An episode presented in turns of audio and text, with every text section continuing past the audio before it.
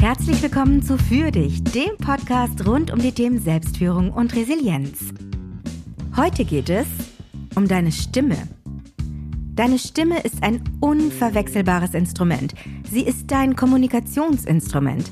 Falls du noch nie wirklich darüber nachgedacht hast, welchen Einfluss der Klang deiner Stimme darauf hat, wie authentisch, kompetent, glaubwürdig und überzeugend du auf andere und im Übrigen auch auf dich selbst wirkst, dann ist diese Folge für dich.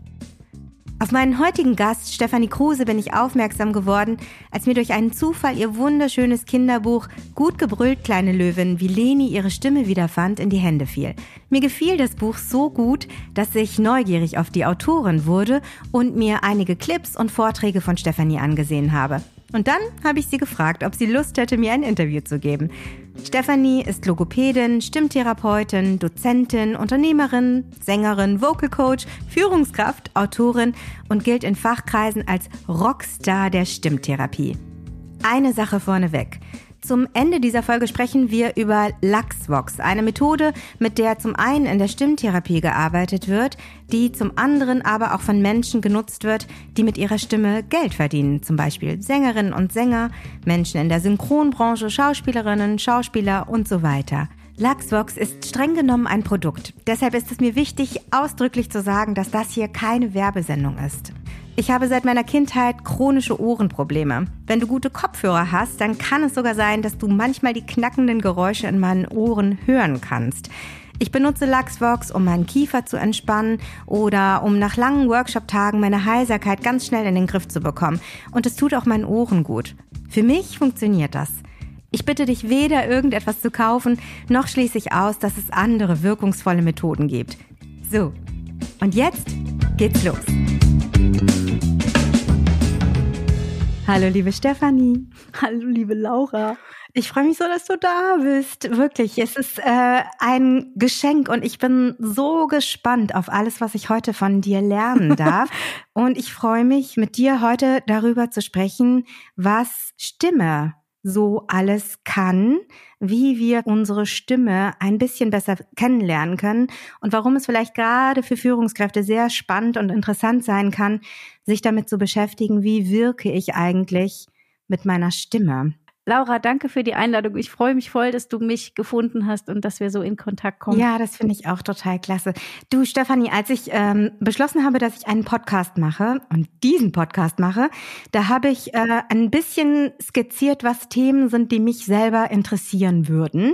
Und Stimme stand relativ schnell ganz weit oben auf der Liste. Mhm. Gar nicht, weil ich jetzt so professionell mich damit auskenne, sondern weil ich eine merkwürdige Faszination habe für Dinge, die überall sind, also ganz allgegenwärtig sind, aber die trotzdem irgendwie unsichtbar sind und über die wir weder bewusst nachdenken noch wirklich sprechen.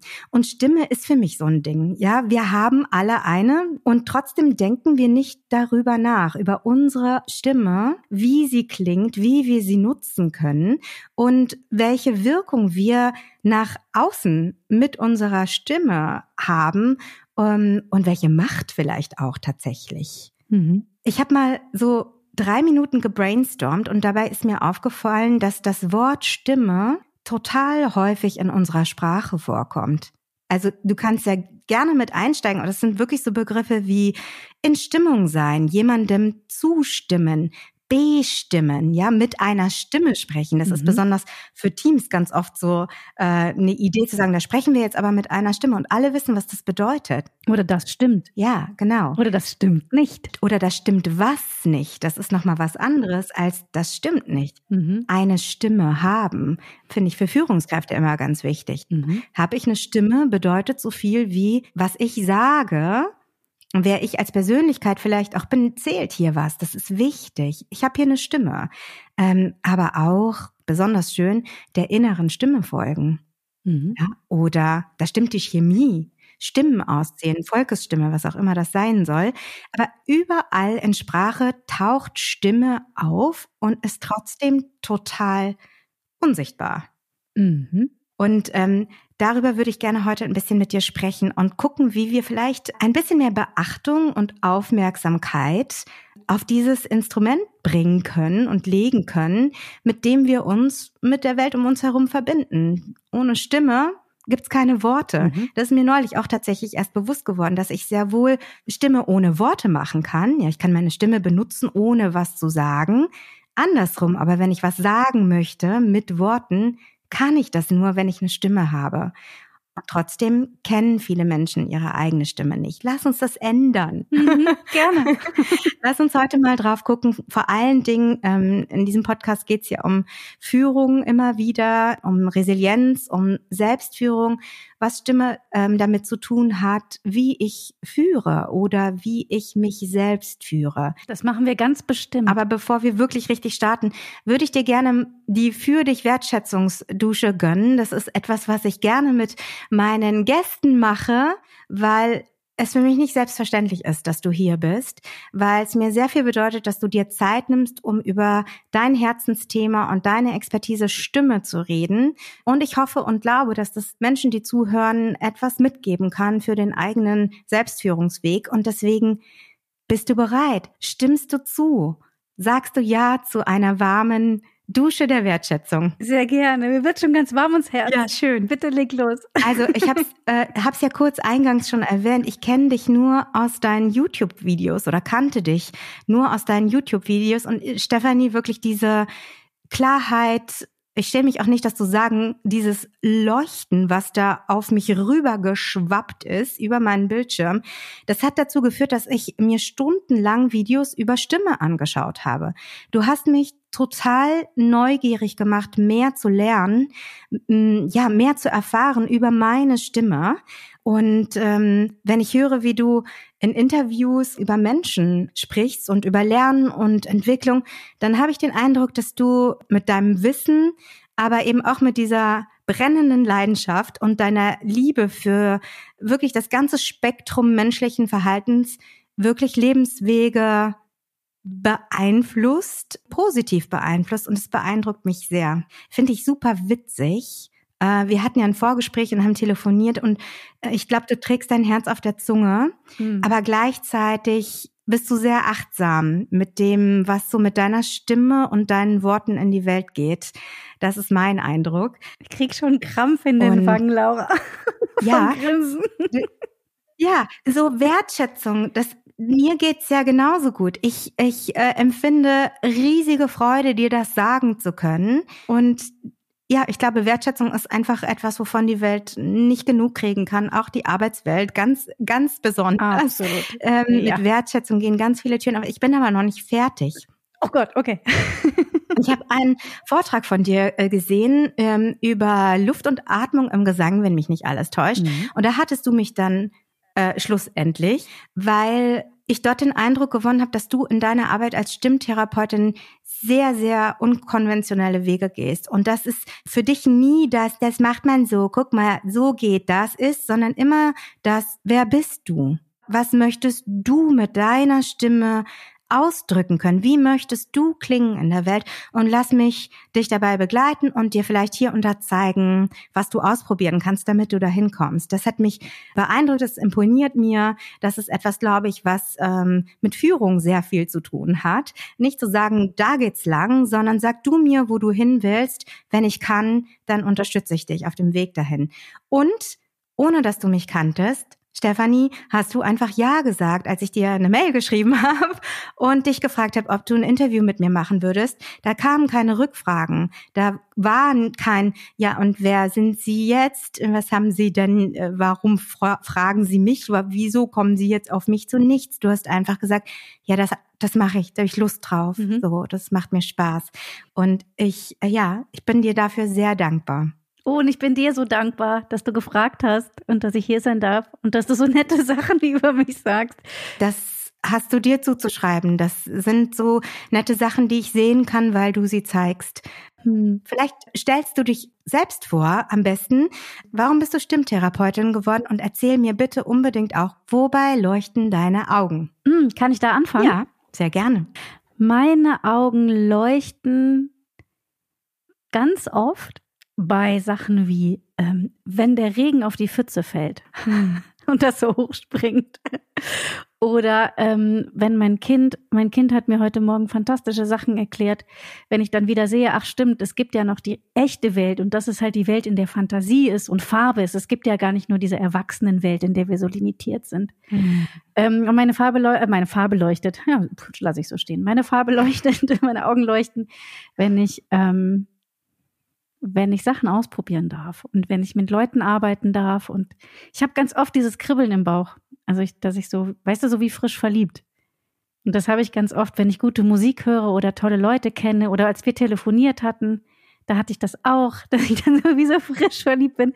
Und da leuchten meine Augen. Ach, wie schön. Wie bist du auf deinen Weg gekommen?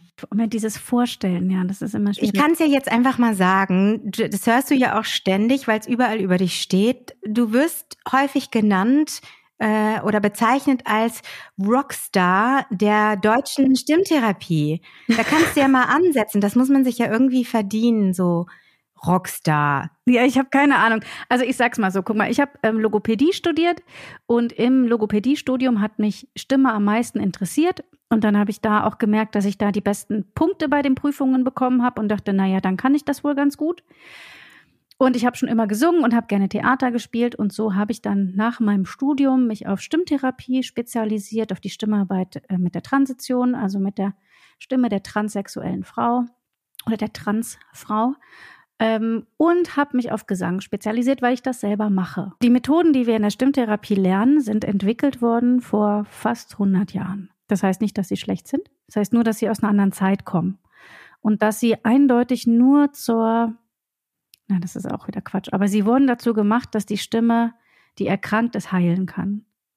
Und in dem Bereich, in dem ich unterwegs bin, mit SängerInnen und mit Transfrauen und SchauspielerInnen und SynchronsprecherInnen geht es ganz oft darum, dass die Stimme gesund und kreativ, also gesund bleibt und kreativ eingesetzt werden kann. Und da komme ich mit den Methoden, die ich kenne, nicht weiter.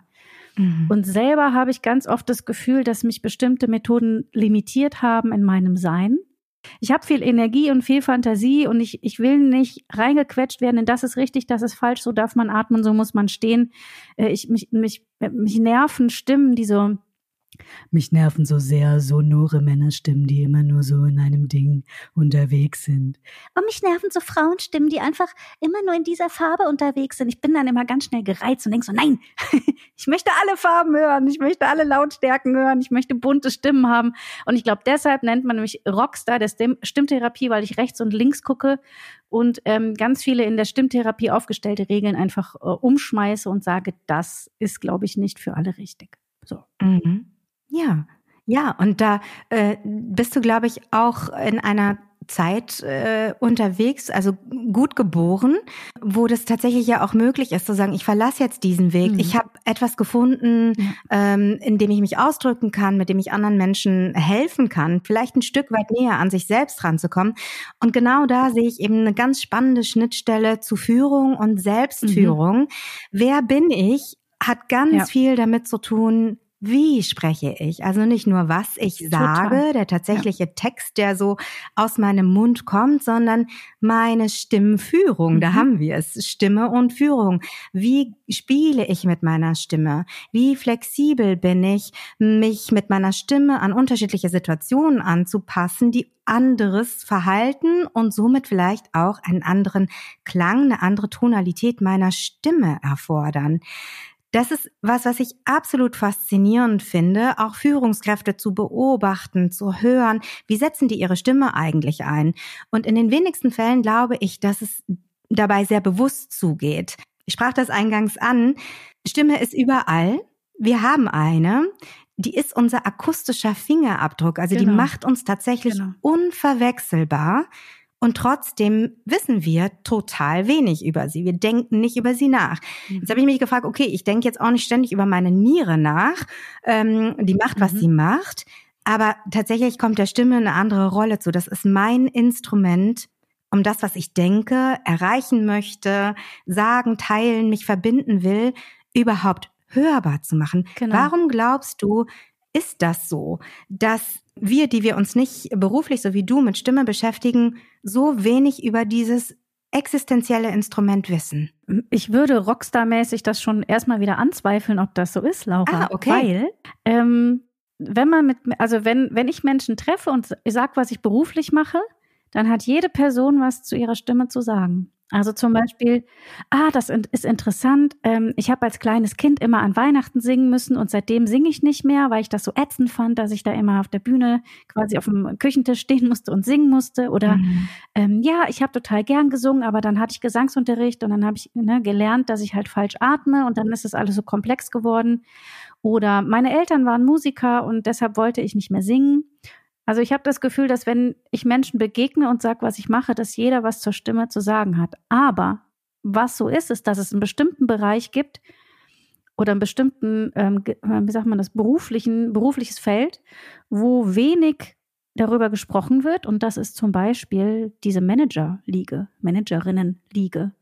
Ja, also ich häufig, wenn ich mit Menschen arbeite, ähm, die Manager sind oder die Chefpositionen innehaben, dann ähm, finden die Stimme häufig sowas, ähm, ah, das ist nicht so wichtig. Also meine Stimme muss ich mich nicht kümmern, die ist eh immer da.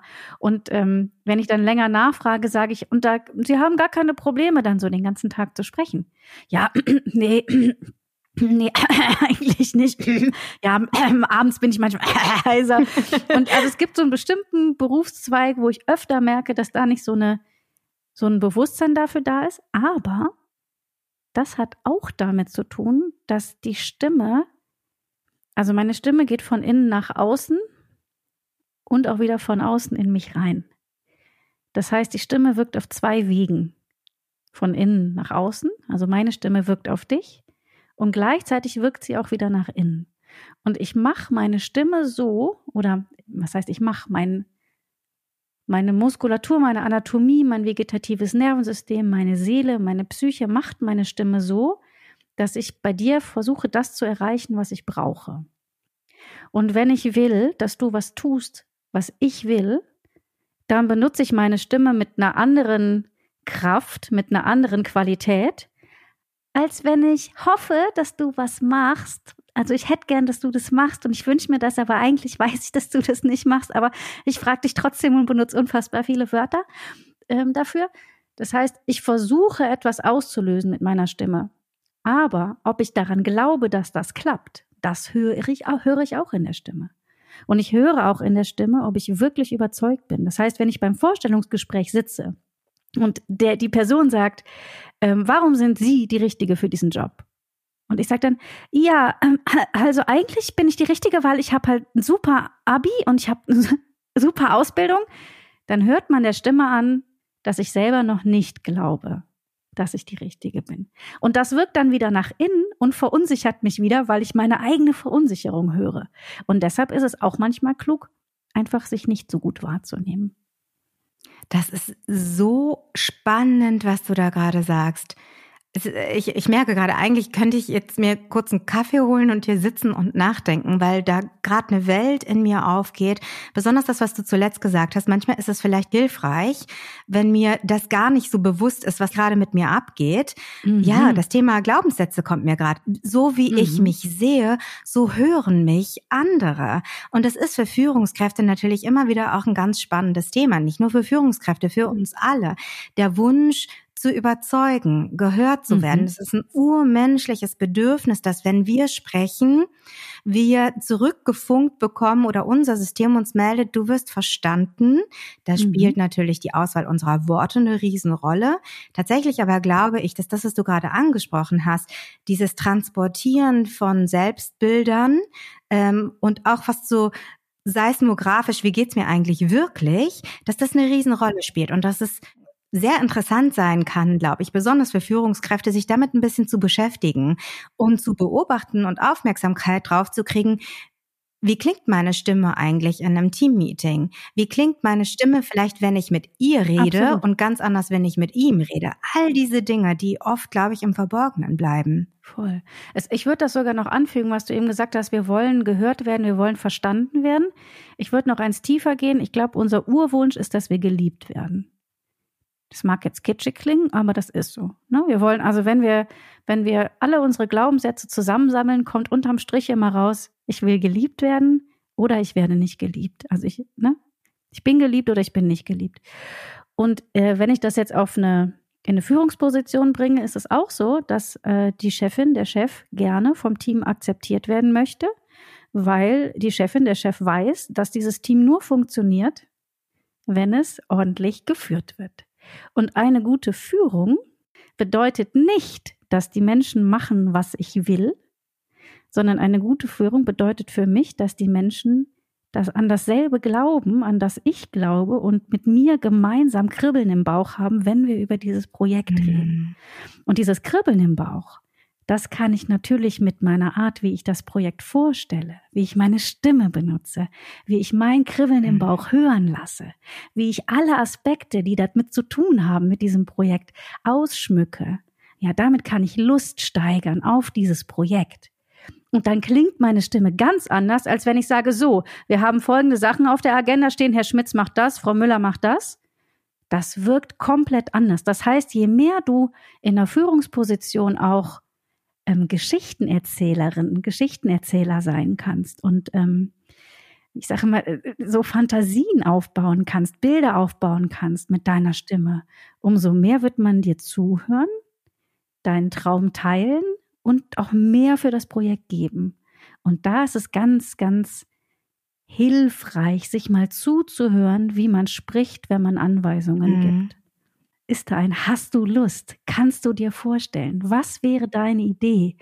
Hört man das in der Stimme, dass du wirklich die andere Meinung hören willst? Weil dann findet irgendwann so ein, so ein Verbindungsmoment mhm. statt und dann kriegt man dieses Gefühl von, ich werde gesehen, ich werde gehört, wir teilen die gleiche Leidenschaft. Wir zwei, wir drei, wir zehn zusammen, wir packen das. Ja. Ähm, und dann, du hörst, ja. dass die Leute anders lachen, dass die anders miteinander sprechen, wenn so ein wertschätzendes, offenes, ähm, mm. leidenschaftliches mm. Gefühl gemacht wird durch die Führungsposition. Ja, da kommt natürlich viel zusammen, weil natürlich spielt das, was ich sage, auch eine große mhm. Rolle, aber eben Absolut. nie alleine. Ja, also der mhm. ähm, der Kontext, den ich aufmache über die Art, wie ich meine Stimme führe, den kann ich in ganz unterschiedliche Settings bringen. Ja, ja. also wenn ich vor einem Kunden einen großen Pitch vorzutragen habe, ja. bin ich vielleicht in einer anderen ja, ich bin in einer anderen Rolle und brauche vielleicht eine andere Stimme, ja. Wenn der Fokus darauf geht, zu sagen, hier geht's heute darum, ja. Überzeugungsarbeit zu leisten. Ja. Ich will Sie überzeugen, dass wir die Richtigen sind. Wir sind das Unternehmen, das Team, das Ihnen helfen kann, Ihr Ziel umzusetzen. Dann spreche ich wahrscheinlich anders, als wenn ich irgendwie ja. in der Teamrunde irgendwie einfach mal Feedback äh, in wertschätzender Weise verteile für eine super Projektarbeit, die gelaufen ist.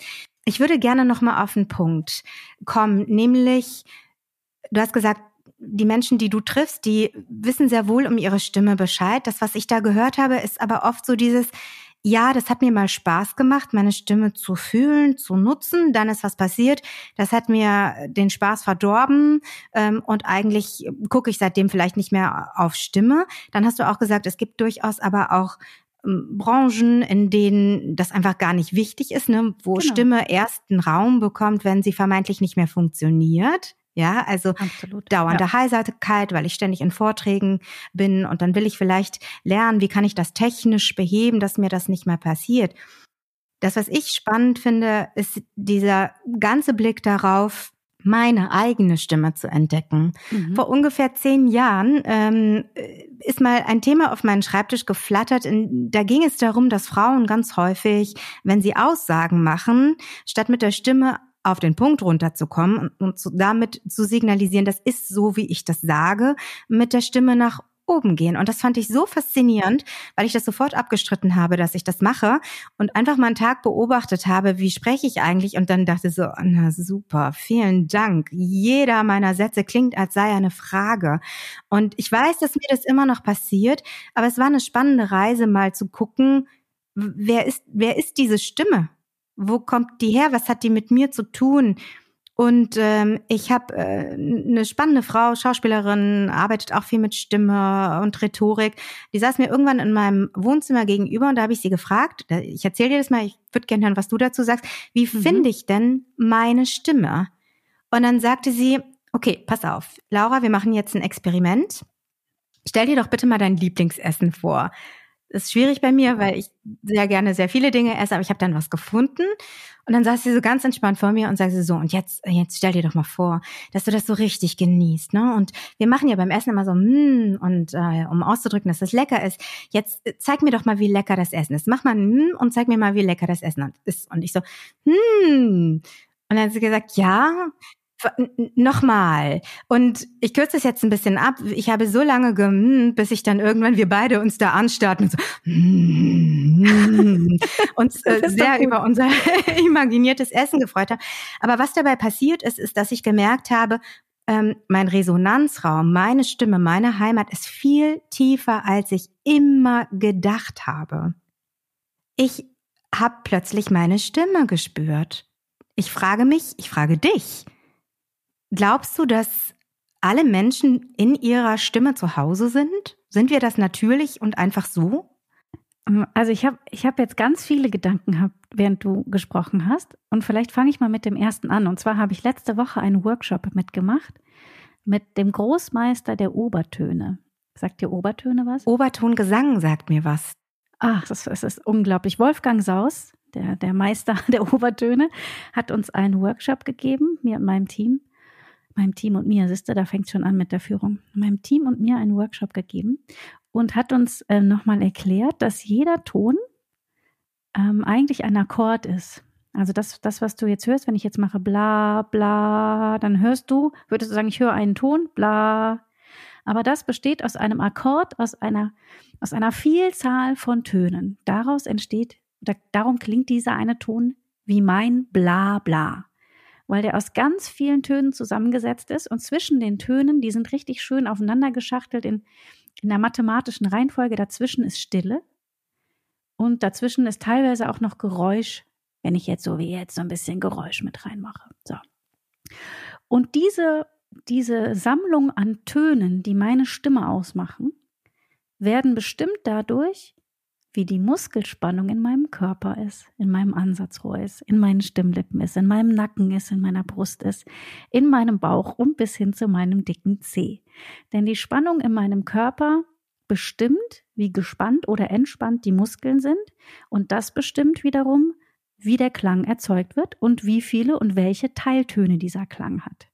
Das bedeutet, wenn ich angespannt bin oder aktiv bin, dann klingt meine Stimme vielleicht ein bisschen heller, weil meine Muskeln alle gespannter sind, deshalb auch schneller schwingen und andere äh, Teiltonkombinationen entstehen, als wenn ich jetzt mit meiner Schauspielfreundin in meinem Wohnzimmer sitze und eine halbe Stunde lang auf die Suche nach meinem hm gehe und mich immer mehr entspanne und meine Muskelspannung abnimmt und meine Stimmlippen dicker werden und langsamer schwingen und die Spannung in meinem Nacken, Rücken und Brust auch nachlässt und mein Bauch lässt locker, dann können die Muskeln natürlich einen ganz anderen Klang erzeugen. Das heißt, ich würde nicht sagen, dass du, dass deine eigentliche Stimme viel tiefer ist, sondern ich würde sagen, dass deine Stimme, Laura, die du zum Sprechen benutzt jetzt im Podcast, natürlich anders klingt als die, die du in deinem Wohnzimmer, in deiner Freizeit herbeisummen kannst, weil du da natürlich Zeit hattest, loszulassen. Wir zwei müssten jetzt wahrscheinlich den ganz, die ganze Podcast-Zeit benutzen, um in diese Entspannung zu kommen. Aber mit der Stimme will uns keiner lange zuhören. Da wäre ich mir gar nicht so sicher. das heißt, die Stimme, die wir, die wir haben, ich bin da, ähm, ähm, wie soll ich das denn sagen? Ich, ich finde es immer schade, wenn man das Gefühl hat, ich benutze gar nicht die Stimme, die ich eigentlich habe, weil wir haben ganz viele. Wir haben die Podcast-Stimme, die gestresste mhm. Stimme, die mhm. Mama-Stimme, die ja. Paarzeitstimme, die äh, erregte Stimme, die äh, genervte Stimme. Und die klingen alle anders, weil unser Körper eine andere mhm. Spannung annimmt, weil das andere Ton, Ton, Tonkombinationen erzeugt. Ne? Das ist das eine. Deshalb würde ich sagen, wie schön, dass du diesen Moment hattest, wo du dieses tiefe Vibrieren in dir gespürt hast und ganz bei dir angekommen bist. Und das mhm. könntest du dir ja, wenn du willst, regelmäßig herbeiholen. Aber das ist nicht, das ist nicht die richtige Stimme und die Stimme, die du jetzt hast, ist nicht die richtige Stimme. Das ist alles dein Körper, der diese Klänge machen kann. Lass es mich anders formulieren.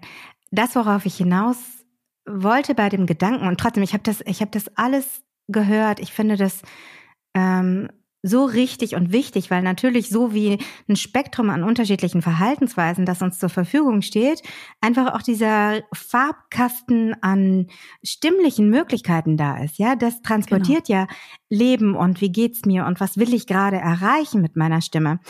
Ich denke an mich, ich denke auch an andere Menschen. Ähm, ich denke jetzt mal an andere Komm, wir Menschen. denken mal an andere Einfach Menschen. mal an andere Menschen denken. Ähm, mir begegnen manchmal Menschen, wo ich das Gefühl habe, hier stimmt was nicht. Und da haben wir es jetzt schon wieder. Hier stimmt was nicht. Und ähm, komme dann auf die Idee, da stimmt was mit der Stimme nicht. Ja. Kannst du mir folgen? Weißt du, was ich meine? Ja, voll. Und dann darf ich, ich schon reinhüpfen. Ja, hüpf rein. Ja, darf ich schon reinhüpfen? Das, das, was du hörst, ne? Mhm. Das stimmt. Das stimmt wahrscheinlich was nicht. Aber das ist ja nur das Hör, also die Stimme ist ja nur das, was das Innere hörbar macht.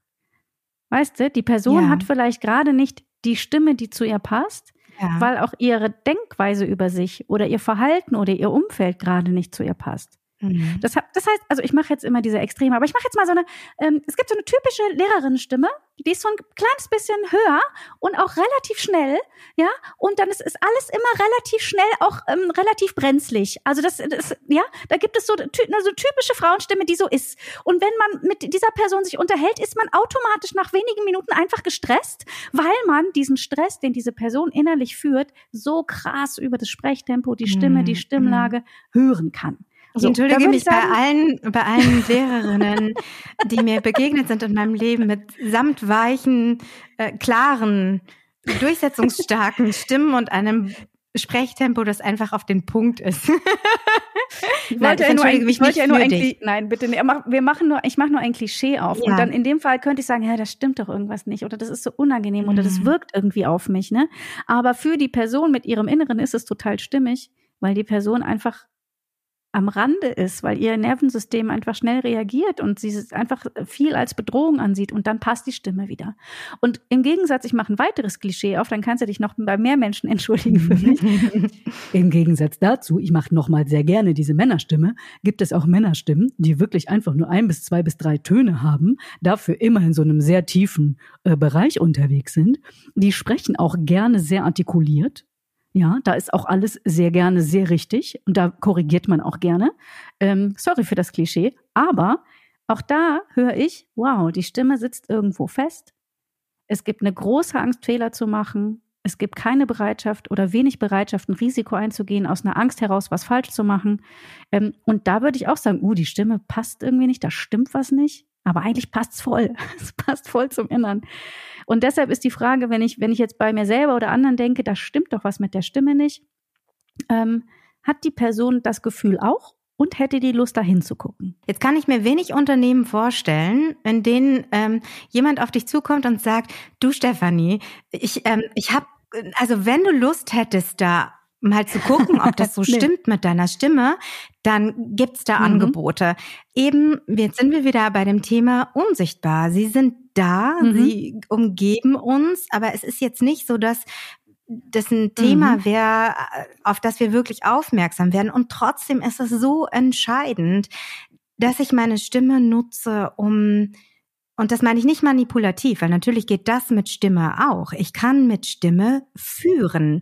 Ich kann mit Stimme, du sagtest das eingangs, dafür sorgen oder versuchen, dass man gegenüber tut, was ich möchte. Total. Also da hängen Themen dran wie Vertrauen, Wohlfühlen, Sympathie, Antipathie ist, glaube ich, was, was sich sehr häufig nicht unbedingt an den Worten, die jemand spricht, festmacht, sondern vielmehr daran, wie klingt die Stimme? Absolut. Das hat mir neulich äh, ein Musikpädagoge erzählt, der hat, äh, ich glaube, mit Studierenden über Stimme gesprochen und mir ähm, dazu eine kleine Nachricht geschrieben, dass das größte Element von Vertrauensbildung oft in der Stimme gesehen wird. Mhm. Wenn ich jetzt nicht weiß, bewusst weiß, dass da vielleicht innen was nicht stimmt, was sich mit meiner Stimme nach außen überträgt, was es dann in sich wieder stimmig macht, das Paket, aber vielleicht nicht hilfreich für meine Führungsrolle, mhm was mache ich dann? Wodurch kann es mir auffallen? Wodurch kann ich, wenn ich jetzt diese Sendung, diesen, diese Folge höre, wo darf ich meine Aufmerksamkeit denn mal hingeben,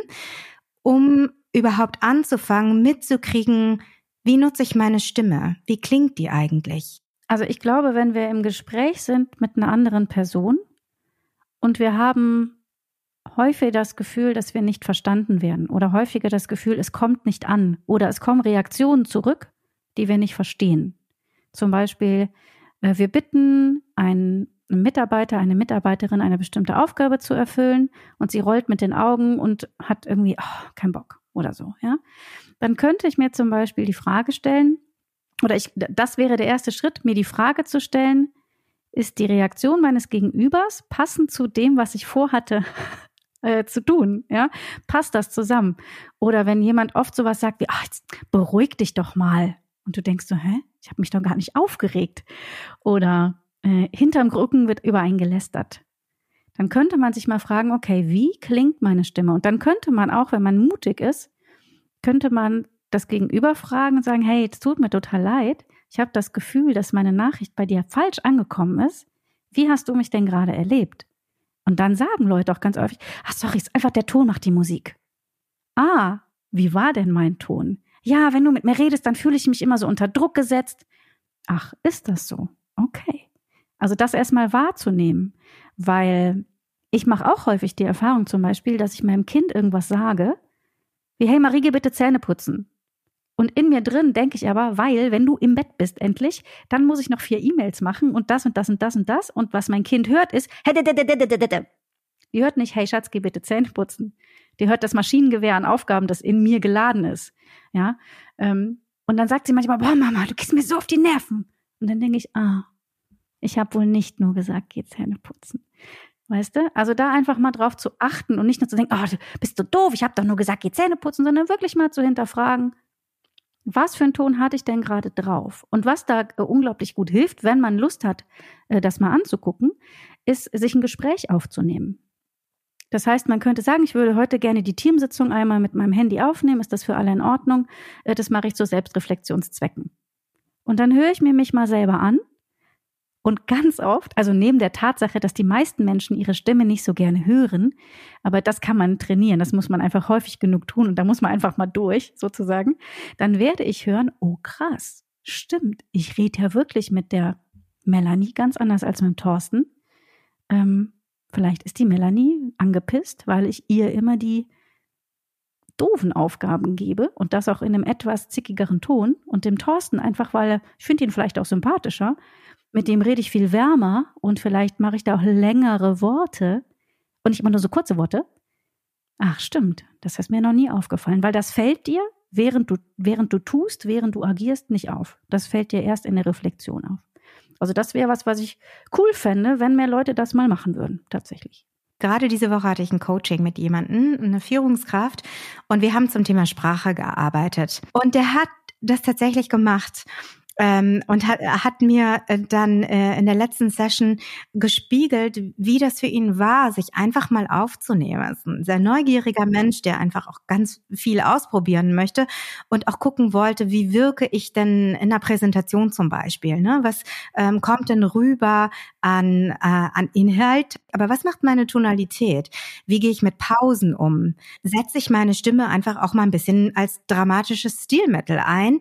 Ähm, oder kann ich auch hören, dass ich gestresst bin zum Beispiel. Und er hat da so viel für sich rausgezogen, dass es tatsächlich für den nächsten Termin, für den nächsten großen Termin nutzbar machen konnte, für sich diese Information, die er da rausgezogen hat, sich einfach mal selber zu hören. Ich finde es wirklich schade, dass das in so Führungspositionen nicht, dass, dass ein Kommunikationstraining, eine Selbstreflexion, sich ein Wahrnehmen seiner eigenen Präsenz, dass das nicht dazugehört. Präsent sein ähm, mit Liebe, mit Verletzlichkeit, mit sich zeigen, ähm, das sollte, das, das, keine Ahnung, es gibt, du wirst ja nicht, du gehst, machst ja keine Manager-Ausbildung, weißt du, du bist, du machst deinen Job und irgendwann bist du in der Position ähm, und bis dahin hast du dir im besten Fall gute kommunikative Fähigkeiten angeeignet. Ähm, aber das sollte irgendwo dazwischen, sollte es einen Workshop geben oder eine Phase, wo man ein Coaching macht, äh, wo man sich wirklich sich miteinander, äh, mit sich selbst auseinandersetzt, weil du mhm. kannst, du kannst nicht nur mit deinem Fach, wie soll ich das sagen, du kannst mit deinem fachlichen Wissen alleine nicht führen. Das funktioniert nicht. Du kannst nicht gut in deinem Job sein und damit Chefin werden und Chef mhm. sein. Ja. Die Kompetenzen, die du brauchst, um andere Menschen zu begleiten oder zu führen oder sie sogar dahin zu führen, wo du sie gerne hättest, weil du sie da brauchst, dafür brauchst du andere Kompetenzen. Das ist Präsenz, das ist ähm, re äh, denen Resilienz beizubringen, das ist Empathie, Ne? Und das alles, wenn du das besitzt, dann hast du das auch in deiner Sprache und deiner Stimme. Und das äh, ist ein großer, großer, ein großes Loch, das da klafft ähm, in vielen Führungspositionen, finde ich. Da sollte es ja. mehr Coaching geben, mehr auseinander. Und das sollte normaler sein, ne? Also es sollte sich niemand schämen. Der, der, der Chef von Bosch sollte sich nicht schämen, ja. dass er ein Coaching macht.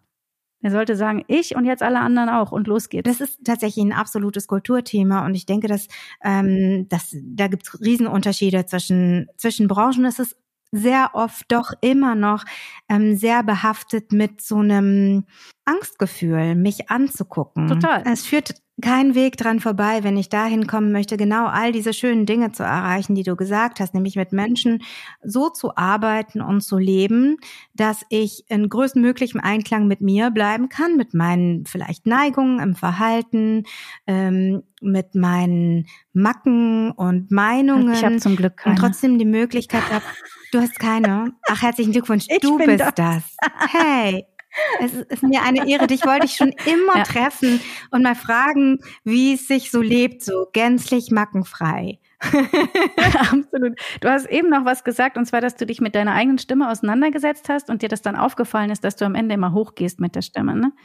Ähm, und da wollte ich noch mal kurz einhaken wenn ich darf. Und zwar haben wir tatsächlich, äh, oder ich habe ja mit dem Thomas Laschet zusammen eine Stimmen Trainingsmethode entwickelt, die heißt Lacroix Stimmtransition, wo wir halt mit äh, Transfrauen arbeiten. Und dafür mussten wir natürlich lernen, wie die Sprachmuster, die Sprechmuster, die Stimmmuster so sind bei Mann und Frau, ganz klischeehaft. Und ich habe unglaublich viel Literatur dazu gelesen ähm, in den letzten Jahren und habe deshalb mich auch so viel mit mir auseinandersetzen müssen, mit meiner eigen, mit meinem eigenen Sprechen. Und ähm, das ist bei mir auch so, dass es mir schwerfällt, am Ende des Satzes einen Punkt zu machen schon wieder hoch, hast du gehört. Ähm, und was wir Frauen auch machen, wir fragen nochmal nach, hast du gerade gehört? Also Frauen mhm. setzen hinter den Satz sogar noch einen Tag Clause, heißt das. Also wir packen da noch so eine kleine äh, Phrase dran, wie ähm, ich gehe einkaufen, brauchst du was? Ich gehe einkaufen, ne? Oder ah, ich brauche mal gerade eine halbe Stunde für mich, okay? Was jetzt? War das eine Aussage? Ich brauche eine halbe Stunde für mich. Oder war es eine Frage, darf ich eine halbe Stunde für mich haben? Ähm, und das machen wir natürlich über die Stimme. Das heißt, eine andere, äh, eine andere Herangehensweise an die eigene Stimme könnte auch sein, gerade für Frauen, sich jedes Mal, wenn man diese Frage gestellt hat, zu fragen, war das eine Frage oder war es eine Aussage? Ja. Wenn es eine Aussage ist, sage ich es nochmal. Ich brauche jetzt eine Auszeit. Punkt. Ich bin jetzt im Wohnzimmer. Punkt. Da kommt jetzt keiner rein. Punkt. Weißt du, einfach einfach zu sagen, so ist das jetzt. Das wäre eine schöne Idee zum Üben tatsächlich, weil das, genau. was, was ich vermute, woran das liegt, dass Frauen das vielleicht deutlich mehr machen als Männer, ist, dass wir natürlich sozial äh, viel gelernt haben, dass wir schauen, irgendwie sind jetzt alle damit einverstanden, wird mein Ökosystem jetzt genau. nicht belastet, weil ich mir nehme, was ich will und was ich brauche. Ja. Ähm, und das ist gerade im Unternehmen und auch in Coachings immer wieder Riesenthema. Ja. Sehr erfolgreichen Frauen, dass der Energieaufwand Aufwand, äh, als Aussage klarzustellen, was jetzt hier passiert, weil ich das so will, Punkt. Genau. Ähm, dass das unheimliche Kraft kostet und ein echter Lernweg ist. Einer, der, glaube ich, ja. wie mit allem im Leben Yin und Yang geht es, glaube ich, um die Balance. Also weder das eine noch das andere sind, glaube ich, ein gutes Dauerticket. Ja, es ist, glaube ich, absolut hilfreich und sinnvoll, immer mal auch den, den Check äh, mit reinzunehmen und zu sagen, es ist jetzt okay, so für euch. Ähm, aber spüren und entscheiden zu können, wann ist es für mich ein Punkt, und mir das nehmen zu können in dem Moment und Absolut. mich nicht zu verfransen, äh, ja. äh, dann sozusagen wieder äh, in, äh, in so demokratische Abstimmungswelten zu gehen, mhm. die ich aufgemacht habe, weil ich mir gar nicht sicher war, ob ich das jetzt darf und will. Und du kannst natürlich das auch einfach formulieren. Du kannst ja sagt, sagen, ich brauche eine Auszeit. Wie könnt ihr mir helfen, dass ich meine Auszeit bekomme? Das ist eine ganz andere Fragestellung als, ich brauche eine Auszeit, ich gehe mal kurz ins Schlafzimmer. Okay, das heißt, ich nehme mir jetzt meine Auszeit und wie kann ich das oder wie können wir das gemeinsam gestalten, dass ich die jetzt bekomme? Und das ist eine Art von Kommunikation, die kannst du schon mit Kindern machen. Ne? Also du kannst zu deinem Kind sagen, Mama ist müde. Ich bin müde. Ich brauche eine Pause. Was kannst du in der Pause machen, damit es dir gut geht und ich Pause machen kann? hm, ich möchte Fernsehen gucken. Dann kann ich abwägen. Möchte ich das? Möchte ich das nicht? Okay, ich will so dringend meine Pause. Ja, du darfst Fernsehen gucken. Ich habe eine Pause. Dann hast du ein Gespräch und dein Bedürfnis ist ganz klar im Mittelpunkt. Und das merkst du auch über die Stimme schon, wenn du dann sagst, dass ich habe die Entscheidung schon getroffen. Es geht nicht darum, die Entscheidung zu treffen. Es geht nur darum zu gucken, dass ich mich, dass ich kommuniziere, dass ihr jetzt überlegen müsst, was ihr machen müsst, weil ich bin gerade nicht mehr verantwortlich. Und das ist egal, ob du eine Familie führst oder ob du ein Team führst, ne? Auch äh, das Gefühl und das Wissen, dass ich meine Entscheidung, dass ich jetzt Ruhe brauche oder äh, dass das Projekt jetzt irgendwie in eine andere Richtung weitergeht, dass ich der traue. Die habe ich getroffen und das transportiere ich über die Art und Weise, wie ich spreche. Genau. Das finde ich, das finde ich super spannend, weil tatsächlich das Thema überzeugen also andere überzeugen mit der Art, wie ich meine Stimme führe. Mhm. Geht das überhaupt, wenn ich in mir nicht überzeugt bin? Nee, also es ist so, dass du tatsächlich, oder es gibt Menschen, ich gehe nochmal kurz auf den Wolfgang Saus hin, von dem ich eben gesprochen habe, oder über Obertöne, ähm, der ist so spezialisiert darauf, alle Klänge um uns rum in all diesen Einzeltönen zu hören, dass der sagt, ich höre die Stimmung. Das heißt, du kannst sagen, mhm. was du willst, ich höre genau, was du fühlst. Und die Diskrepanz zwischen diesen beiden Dingen ist häufig so hoch, dass es für mich super anstrengend ist, mit Menschen zusammen zu sein. Ähm, und es ist so, dass wir alle diese Fähigkeit haben. Vielleicht nicht so ausgeprägt wie Wolfgang, der einzelne Tonqualitäten hört, ja. Ähm, aber natürlich, wenn ich, ich gehe nochmal auf die Kinder, weil die hören das so ganz genau. Wenn ich zum Beispiel die beknackte Frage stelle, was willst du essen? Dann heißt das eigentlich nur, ich habe keine Lust zu kochen, ich weiß nicht, was ich kochen soll. Kannst du, du kleines Kind mit vier Jahren die Verantwortung übernehmen, obwohl du gar nicht weißt, was, was es, ja. Da steckt so viel drinne. Ja. Anstatt einfach mir die selber die Frage zu stellen oder das mitzukriegen und zu sagen, boah, ich bin gerade voll überfordert. Ich mhm. weiß nicht, was ich kochen soll. Ich wünschte, dieses Kind würde mir eine Antwort geben, aber ich weiß, dass die Antwort nicht reliable ist, weil die kann sich in mhm. drei Minuten ändern. Das ist im Team auch so. Stell deinem Team doch keine Frage. Also formulier doch deine Unsicherheit. Sag doch, ich bin gerade unsicher. Punkt. Ich weiß nicht, wie ich dieses Problem lösen kann. Punkt. Habt ihr eine Idee, wie ich dieses Problem lösen kann?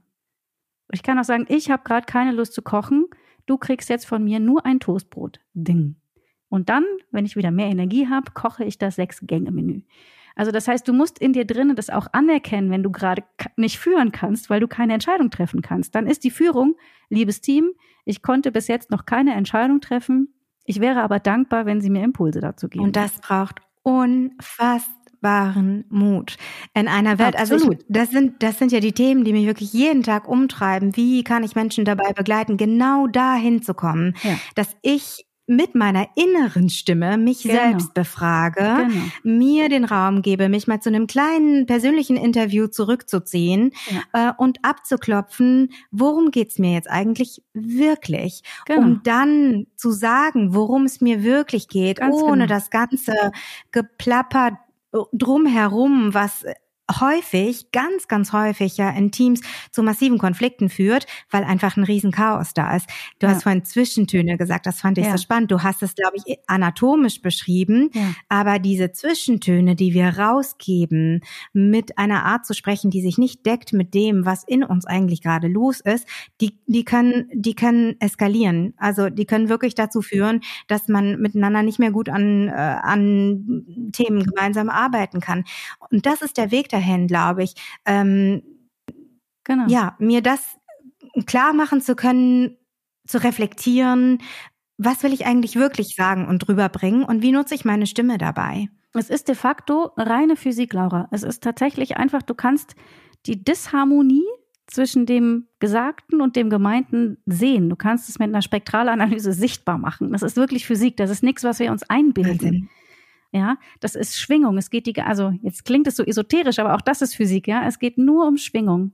Es geht nur um Anzahl von Schwingungen. Und wenn du ein Gegenüber vor dir hast, das in sich drin disharmonisch schwingt, ja, ähm, dann spürst und hörst du das und du wirst dieser Person nicht folgen, egal wie überzeugend sie versucht, dich zu überreden. Es wird nicht funktionieren, weil Schwingung und also Disharmonie und Harmonie ist einfach Physik, die kann man leider nicht sehen. Das ist das, was du meinst. Stimme kann man nicht sehen, aber deutlich fühlen. Und ein Kind, das von einer, ich gehe immer wieder zu dem Kind, weil es da so, weil die Leute sagen, ja, das kenne ich von meinem Kind, aber es ist im Team genau das Gleiche. Ein Kind, das eine unklare Anweisung kriegt. Kannst du dich jetzt bitte anziehen? Das war keine Aussage. Mhm. Ja? Zieh dich bitte an, hier sind deine Sachen. Wenn der Wecker klingelt, wenn das hier klingelt, bist du fertig oder dann komme ich noch mal gucken. Das ist eine klare Anweisung. Das wird jetzt gemacht. So. Da, da spreche ich tatsächlich auch oft drüber, dass auch dieses Anerkennen, dass ich in dem Moment nicht bitte sondern es ist eine Anweisung. Ich mag das Wort bitte benutzen, aber wenn ich äh, in die in die Analyse gehe dessen, was ich will und mich frage, ist es eine Bitte, kann mein Kind auch Nein sagen und ich dann sage, nee, wie wie Nein sagen. Ich habe doch bitte gesagt. Ja, es war keine Bitte, es war eine Anweisung. Genau. Wenn ich mit dem klaren Wissen darum und in Balance mit meiner Anweisung spreche, dann gibt es eine klare Botschaft. Ähm, ja. Und ähm, ja, und mein Gegenüber kann mich anders hören. Und jetzt ist das fiese aber noch. Also wir sprechen ja jetzt gerade darüber, wie die Führungsperson ihre Stimme nutzen kann oder sich bewusst werden kann äh, dieser, dieser Prozesse. Jetzt ist es aber so, dass unser Gegenüber, da sitzen jetzt, also ich denke jetzt mal an mein Team, mir sitzen dann fünf Leute gegenüber, ja, ähm, und die haben ja alle noch ihre eigene Schwingung. Und jetzt wieder kommen wir wieder von außen nach innen, ja. Jetzt schwingen die auch und klingen und haben Meinungen und sind in, in Harmonie oder Diskrepanz mit sich selbst. Und deren Stimme beeinflusst mich jetzt auch wieder. Das heißt, ich gehe ganz klar in das Meeting rein. Ganz klar, ich weiß genau, was ich möchte, habe das mhm. trainiert, habe mich reflektiert, habe mir meine Stimme angehört, habe mir meine Worte überlegt, habe mir die passende Kleidung angezogen, ich habe mich super vorbereitet und dann komme ich in einen Raum, der vor Energie nur flirrt und man denkt so, shit, und das, das wirkt dann wieder auf mich ein. Und dann muss ich bei mir bleiben. Uh, oder dann muss ich erkennen, was ist in diesem Raum los. Ich muss mein Konzept loslassen und ich muss das vielleicht ansprechen. Und ich muss sagen, ich habe mich auf unser mhm. Meeting gefreut heute und bin mit einer ganz klaren Intention hier reingekommen. Ich merke aber, dass die Energie im Raum eine ganz andere ist, als ich sie erwartet habe. Können wir erstmal ganz kurz eine Runde machen? Wo steht ihr gerade? Wo seid, wo mhm. kommt ihr gerade her? Wo wart ihr, bevor ihr den Raum, in den Raum gekommen seid? Welches Problem, welche letzte WhatsApp hat, habt ihr im Kopf noch mit hier reingebracht? Äh, ne, dass ich wirklich dann auch gucke, was ist in dem Außen los? Weil wenn ich mein Ding durchziehe und ich merke, der Raum passt nicht, Weißt du, wie ich meine? Ja. Dann kann das wieder nur scheitern, weil irgendwann rutscht mir meine Stimme dann wieder dahin, wo ich sie vorher auch schon hatte, weil ich total verunsichert bin und auch nicht weiß, was ich machen soll. Und mhm. dann gebe ich wieder so Kackanweisungen. Also dann mache ich wieder so Sachen wie, ja, also es wäre jetzt vielleicht gut, äh, könnte jetzt mal vielleicht einer, vielleicht macht mal einer jetzt, äh, können Sie mal. Ja, okay. Weißt du? Ja. Ja, und wieder das Thema Resonanz. Das ist, ich ja. glaube, das ist es nämlich, was ich spüre, wenn ich das Gefühl habe, meine Stimme rutscht mir irgendwo hin, wo ich sie gar nicht gerne höre. Ja, genau. Und zwar nicht, weil ich irgendwelche äh, Maßstäbe da äh, hätte, wo die sich bewegen darf. Überhaupt nicht. Aber ich merke, sie löst sich von dem, wo ich mich mit mir wohlfühle. Man ist nicht mehr bei sich. Und genau das, glaube ich, ist die Kompetenz, über die ähm, wir ja auch sehr gerne äh, reden, wenn es um Führung geht und um Führungskräfte, weil ich bin einfach in einer anderen äh, Schnitt, an einer anderen Schnittstelle ja. unterwegs, wenn ich viele ja. Menschen, viele Stimmungen, äh, ne, das ganze Geflirre, was du gerade beschrieben hast, wenn ich genau. versuche, genau. das zusammenzubringen und über meine Stimme zu verbalisieren, was ich wahrnehme, zurückzugeben und dann wieder in Wechselwirkung bin, weil ich möglicherweise dann den Weg gehen kann, mich nicht zu versteifen, nicht in den Stress reinzurennen, genau. nicht mit Themen weiterzumachen, von denen ich deutlich spüre, sie sind ja. gerade nicht dran. Weil solange wir hier in dieser flirrenden Luft sitzen, komme ich gar nicht so zu, zu, zu also ich kriege überhaupt keine Luft, ich kann meine Gedanken ja, nicht genau. da strukturieren und ich kriege überhaupt nicht auf den Tisch, was ich hier eigentlich heute besprechen wollte. Also ja. Es kommt immer wieder alles zusammen. Im, im genau. Bereich Selbstführung, wie führe ich mich durch diese Situation?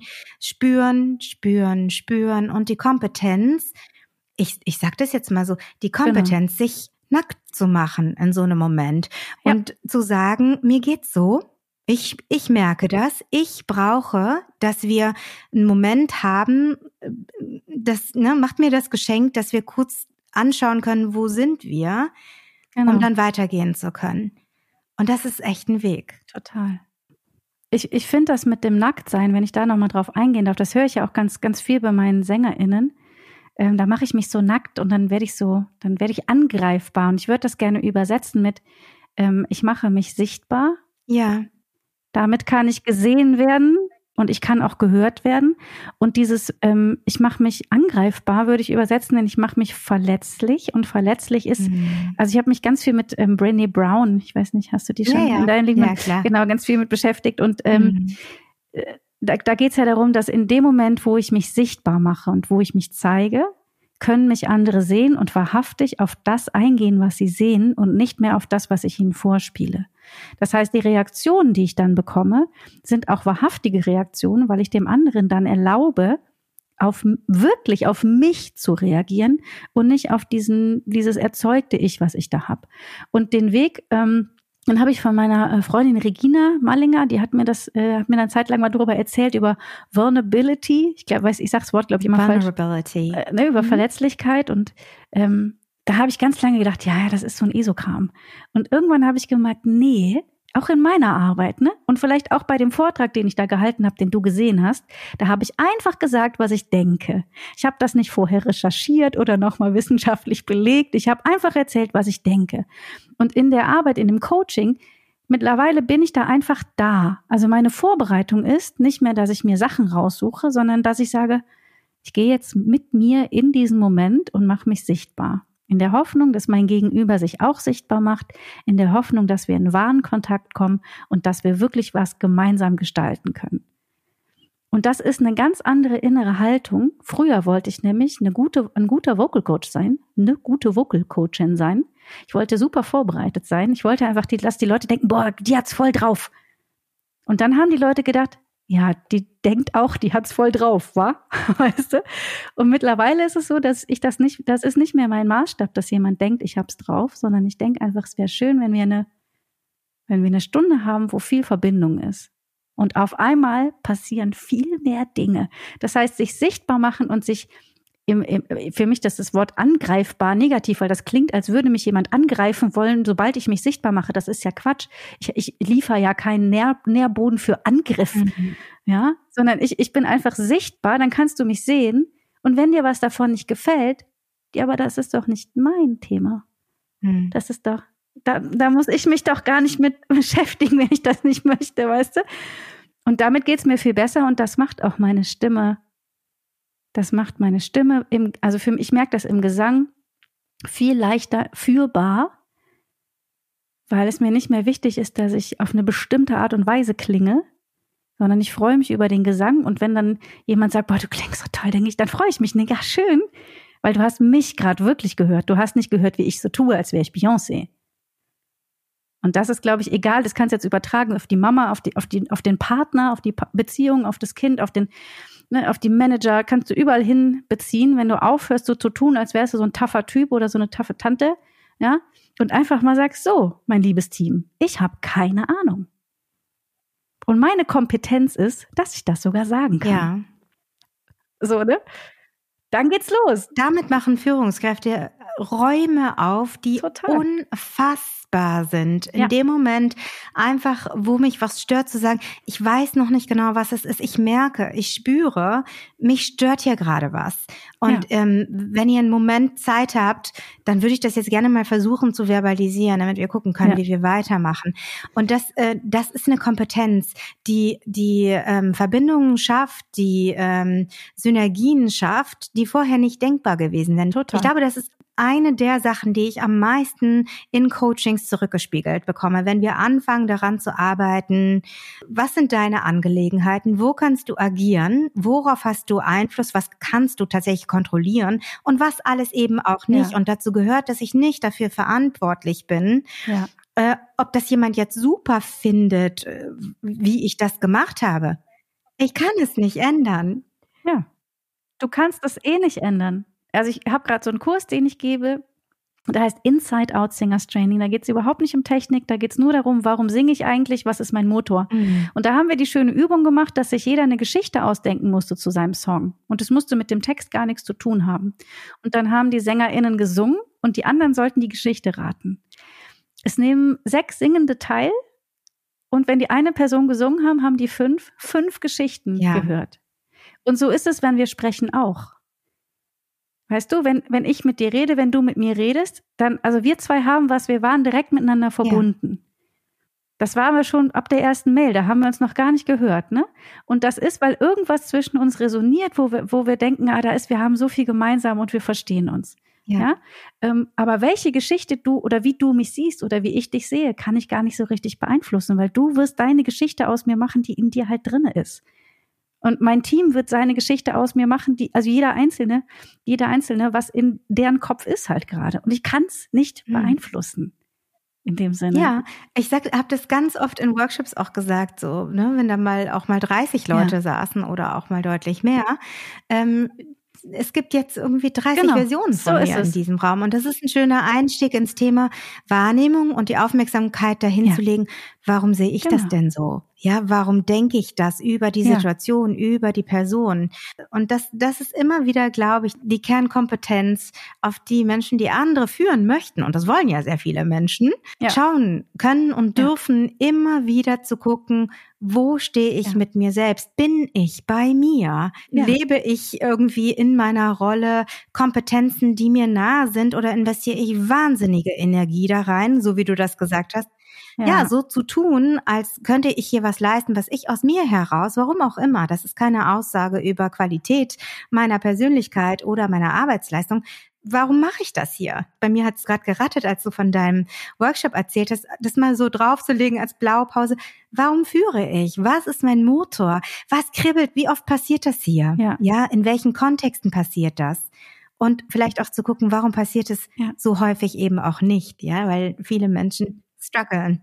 Ja. Ja, und den Punkt hatte ich auch noch im Kopf. Und zwar, wenn man, wenn man mit einer Person arbeitet im Coaching oder im Workshop oder im Team, ähm, und man hat immer das Gefühl, von der Person kommt immer so dieses Mäh. Du sagst das nur Ideen, dann macht wieder Mäh. Also ich glaube, das ist keine gute Idee. Nee, habe ich eigentlich keine Lust drauf. Also, also da würde ich aber nochmal über die Konsequenzen. Es gibt ja immer so Leute, die dir so in deine Energie schießen, ne? Oder die so ein mhm. bisschen rausziehen.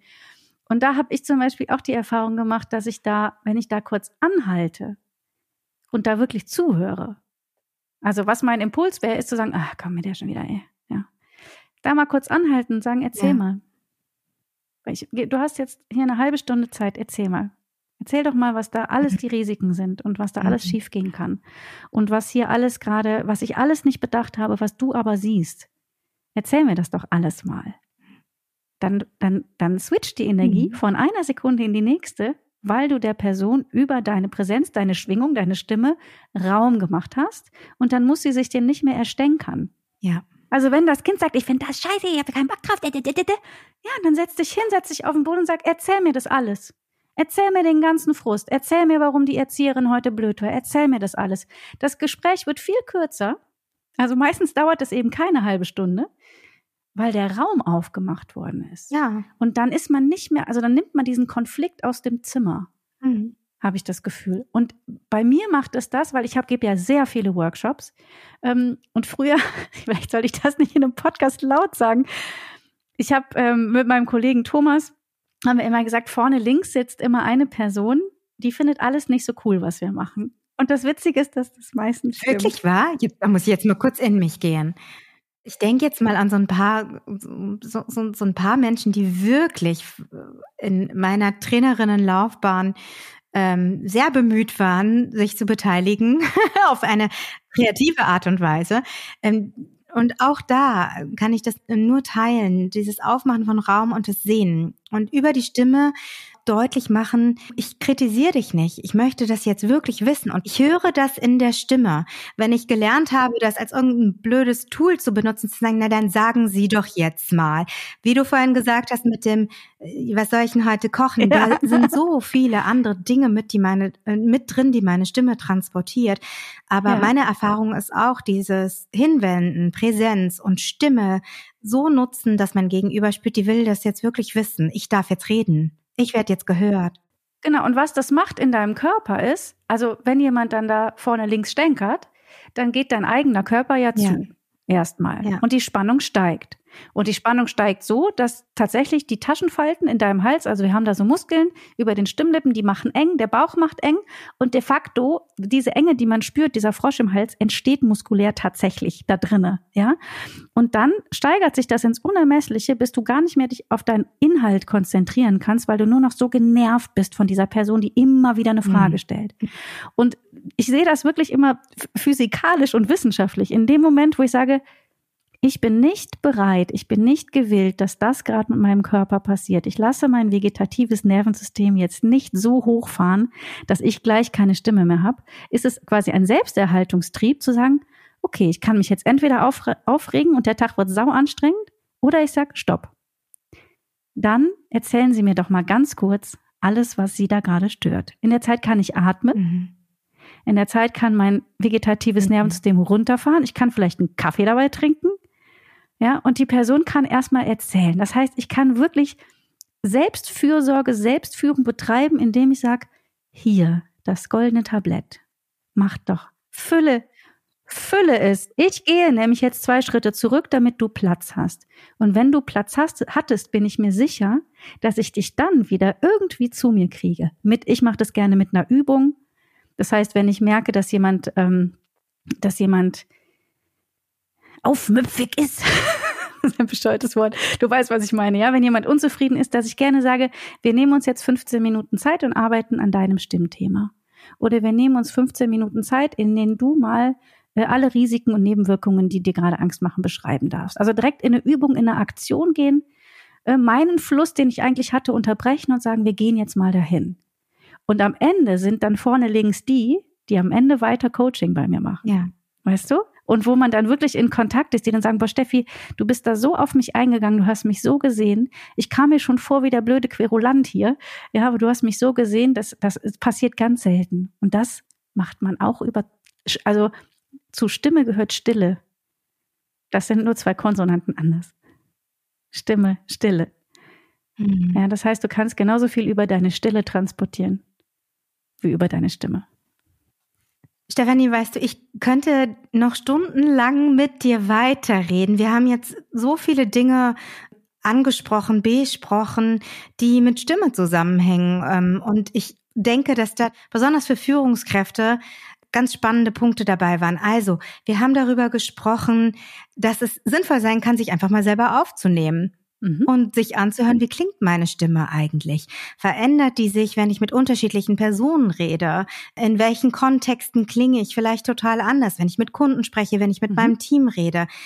Dann haben wir über das Thema gesprochen, Aussagen machen, mhm. einfach mal den Punkt finden, in mir klären, das ist jetzt keine Frage, ich möchte dazu eigentlich nicht noch 15 Stimmen haben, sondern meine Stimme sagt, so ist es. Also Stimme nach unten, Aussagen machen. Und dann haben wir darüber gesprochen, den Raum, über das meine Stimme eben mal schweigen lassen, für andere aufzumachen und zu schauen, mhm. was da auf Beziehungsebene sich eben auch entwickeln darf, wenn ich mal nicht spreche. Ich merke äh, jetzt nach äh, mehr als einer Stunde wird meine Stimme heiser. So zum Ende dieser Folge würde ich gerne zum Thema Blubbern von dir nochmal hören, wieso funktioniert das? Warum hilft das meiner Stimme so schnell aus der Heiserkeit rauszukommen? Ja. Wo können Menschen das finden? Das würde mich nochmal interessieren, wenn du zum Schluss der Sendung was dazu sagen kannst. Genau, also wir sprechen von LuxVox, einer der effektivsten Stimmübungen, die es tatsächlich gibt. Das ist keine Werbungmache, sondern Wissenschaft. Ähm, und bei LuxVox benutzt man einen Silikonschlauch und ein Gefäß mit Wasser und dann blubbert man da rein. Ja, also wir können das mal sagen, wie lang ist der? Der ist 35 Zentimeter lang und hat einen Durchmesser von einem Zentimeter.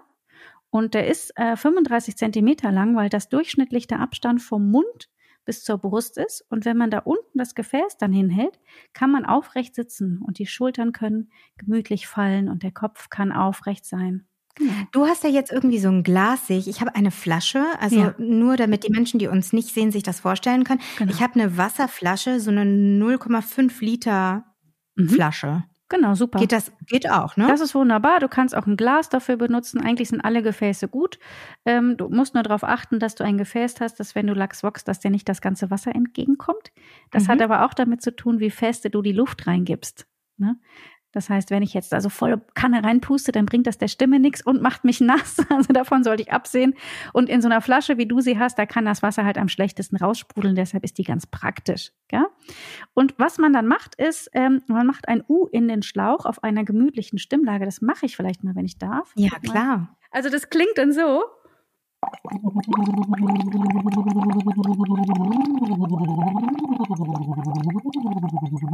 So klingt es auf jeden Fall. Und ähm, was es macht mit der Stimme ist, dadurch, dass du in diesen Schlauch Stimme reingibst, wird diese Stimme das Wasser, das unten im Schlauch drin ist, weil der Schlauch steckt ja im Wasser und damit ist auch Wasser im Schlauch, äh, dieses Wasser wird verdrängt. Das heißt, du machst Stimme gegen einen Wasserwiderstand. Und dadurch, dass das passiert, entsteht oberhalb deiner Stimmlippen, die sind in deinem Hals, ja, äh, entsteht ein positiver Luftdruck, der den Stimmlippen hilft, leichter zu schwingen leichter zu öffnen und leichter zu schließen. Das heißt, durch diese Druckverhältnisse, die dann im Kehlkopf über und unter den Stimmlippen äh, herrschen, wird es der Stimme leichter gemacht, tatsächlich muskulär zu schwingen. Und deshalb kann deine Stimme dabei gut entspannen und mit weniger Kraft arbeiten. Und das Geblubber, das spürst du in deinen Wangen, in deinem Mund und im Hals als Vibration. Ähm, und man sieht es auch von außen, dass die Wangen so mitblubbern. Und das ist tatsächlich eine Massage für die ganzen Muskeln und Schleimhäute. Und eine Schleimhaut, die massiert wird, ähm, die regeneriert sich. Ne? Das heißt, der Schleim, der da drauf ist, wenn eine kleine Verletzung ist oder wenn da alter Schleim drauf ist, das wird abgetragen, das wird geheilt. Und wenn du das so zwei, drei Minuten am Stück machst, das Lachsboxen, ist deine Stimme danach wieder wie geschmiert, könnte man sagen. Ich war total blown away. Mir fällt jetzt nichts anderes ein, als ich das das erste Mal ja. gemacht habe. Ich war so fasziniert, weil ich das Gefühl hatte, die, der Belag ist von meiner Stimme weg. Ähm, die, ja. die klang nach drei, vier Minuten völlig anders. Und ich freue mich so von Herzen. Und wie du das sagst, das ist hier, ist hier keine Werbesendung. Ich ja. möchte gerne, dass Menschen das hören, ähm, weil ich das als ein Riesengeschenk empfinde, dass dass ich darum weiß, dass ich es nutzen ja. kann, dass ich auch ganz punktuell, wenn ich weiß, ich habe jetzt irgendwie ein wichtiges Gespräch, ja. da möchte ich Menschen überzeugen, nicht nur in die Arbeit in, äh, gehe und in mein Innerstes ja. schaue und gucke, kann ich da noch was für mich tun, sondern einfach wirklich so ein praktisches Ding mir zur Hand nehmen kann, von dem ich weiß, das unterstützt mich wirklich rein körperlich, anatomisch dabei, dass meine Stimme so klingen kann, wie ich sie hören möchte. Genau. Und das finde ich einfach großartig. Es ist so, dass ähm, die ganzen deutschen Popstars, sag mir ein, der dir einfällt, alle Lachsboxen auf Tour, im Studio, bei Sing Mein Song, im ganzen Fernsehen. Ähm, also überall siehst du irgendwo diesen Schlauch bei DSDS, bei, äh, ja, bei den ganzen, keine Ahnung, ganzen Casting-Shows, Mu Music-Shows. Ähm, es ist so, dass ganz viele Schauspieler, Schauspielerinnen Lachsboxen, Politiker, Politikerinnen, wir haben wirklich hochkarätige Kundinnen, weil es ist, also es sieht von außen albern aus, geben wir es zu. Es ist Blubbern in eine Flasche, okay?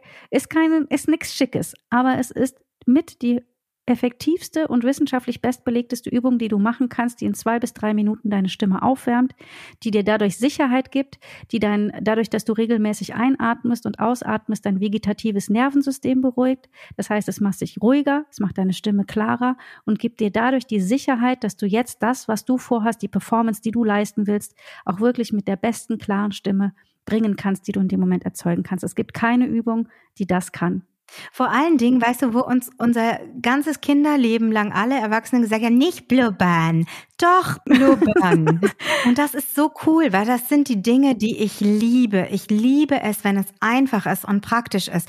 Wenn ich nicht ja. irgendwie einen ganzen Versuchsapparat aufbauen muss oder irgendeine Absolut. Theorie durchdrungen haben muss, bevor das für mich wirkt. Absolut. Und deswegen bin ich total glücklich darüber, ähm, vor allem auch dich so gefunden zu haben. Eine Sache noch, bevor ich mich von dir verabschiede, was mir das Herz schwer macht. Führungskräfte, die jetzt vielleicht, äh, weiß ich nicht, vielleicht sogar zum ersten Mal auf die Idee kommen, ihre Stimme mal ein bisschen achtsamer zu beobachten, auch zu gucken, was hat das eigentlich damit zu tun, wie es mir geht, welche Dinge in mir gerade in Bewegung sind, ja, wo bin ich mit meinen Emotionen, was kann das vielleicht damit zu tun haben, wenn Kommunikation nicht so läuft, wie ich das möchte, obwohl ich doch die richtigen Dinge gesagt habe? Stimmtraining. Kann das was sein? Ganz praktisch, sinnvoll für eine Führungskraft zu gucken, ich gönn mir einfach mal ein paar Stunden Stimmtraining und mache mich mit diesem lebenswichtigen Instrument einfach mal vertrauter und lerne vielleicht auch ein Stück weit mehr, wie ich meine Stimme so führe und so nutze, dass sie mich dahin führt, wo ich gerne sein möchte. Absolut. Und ich finde, es, es gehört zur Professionalität dazu, dass man sich mit seinem Kommunikationsorgan auseinandersetzt. Also du merkst, ich kann sehr esoterisch sprechen, ich kann das aber auch sehr klar formulieren. Ich mhm. finde sogar, es gehört zur Pflicht, dass man sich, wenn man in einer Führungsposition ist, wenn man Vorträge hält, wenn man vor anderen Menschen steht, dass man sich seiner bewusst ist und dass man sich auch, dass man sich bewusst ist, wie man wirken will, wie man wirkt und wie man wirken kann, dass man seine Möglichkeiten kennt. Ähm, es gibt unglaublich viele Sprecher, die man sich in TED Talks angucken kann, Sprecherinnen, ähm, in Podcasts, wo man denkt, das, was die sagen, finde ich super interessant, aber ich kann dir keine drei Minuten zuhören. Ich werde bekloppt mhm. von der mhm. Stimme. Das mhm. heißt, du musst dir ähm, oder äh, du solltest dir bewusst sein, wie das, was du sagst, so rüberkommt. Und wenn du dann sagst, ich will das genauso, cool, freue ich mich für dich. Ja. Ja, und wenn du sagst, hm, es hält mich aber davon ab, dass Leute mein Hörbuch kaufen, dass Leute meinen Podcast hören, dass Leute äh, in meinem Team tun, was ich gerne hätte, dann guck dir das mal an. Äh, und Stimmtraining heißt nicht, dass ich da immer mich schütteln muss und mom, mom, mom, mom und irgendwelche albernen Übungen machen muss. Stimmtraining kann sehr konkret, praxisorientiert sein ähm, an, den, an den Themen, die dich interessieren, angelehnt, an, dem, an der Situation, in der du bist. Beschreibe dein Büro, beschreibe deinen Hörsaal. Weißt du, wir gehen dahin, wo du wirklich bist und gucken, was du da brauchst. Ähm, das ist natürlich immer eine Arbeit mit sich selbst und hat immer einen Aspekt von Therapie, Coaching. Ich muss mich mit mir auseinandersetzen. Da sollte man keine Angst vor haben. Ähm, aber es ist auch sehr praktisch angelehnt. Es sind Übungen, die man zu Hause machen kann, wenn man sich darauf einlässt geht's ganz schnell und man ist auf einem ganz anderen Level. Und auch wenn es mir ein bisschen mulmig ist, es muss ja vielleicht nicht die Abwesenheit von Angst sein, aber vielleicht Anwesenheit von ein bisschen Neugier ja. und ein bisschen Mut, diesen Schritt näher auf mich zuzugehen, ja. ja, weil am Ende sind wir alle hier, um unser Leben zu leben und unsere Erfahrungen zu machen, ähm, unser Abenteuer ein Stück weit selbst zu schreiben. Ich ja. glaube das und das werde ich bis zum letzten Atemzug tun.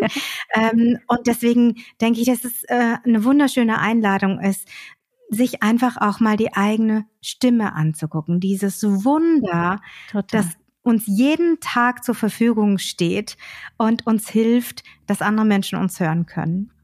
Ich danke dir. Ich danke dir so sehr für dieses Gespräch.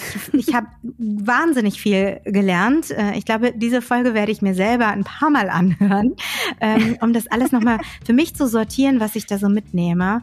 Stefanie, vielen, vielen Dank. Ähm, deine Webseite werde ich verlinken. Ja. Da können Menschen weiterlesen über Luxvox oder dich kennenlernen oder eine Stunde bei dir buchen. Ähm, ja, bis ganz bald. Von ganzem Herzen danke. Ich danke dir, es war ganz schön bei dir. Vielleicht lauschst du nach dem Hören dieser Folge hin und wieder deiner eigenen Stimme ein bisschen aufmerksamer. Denn es geht nicht nur darum, wie die Welt um dich herum sie hört und empfindet. Deine Stimme ist eine Informationsquelle, die dir eine Menge darüber verraten kann, wie es dir im Moment geht. Wie immer freue ich mich, wenn du diese Folge mit einem Menschen teilst, den das Thema interessieren könnte. Wenn wir uns das nächste Mal bei Für dich hören, spreche ich mit dem Autor und Speaker Nils Bäumer darüber, warum gelebte Kreativität eine der Metakompetenzen ist, die Unternehmen jetzt und in Zukunft dringend brauchen und natürlich auch darüber, wie das ganz praktisch gelingen kann. Danke für deine Zeit und für dich gut.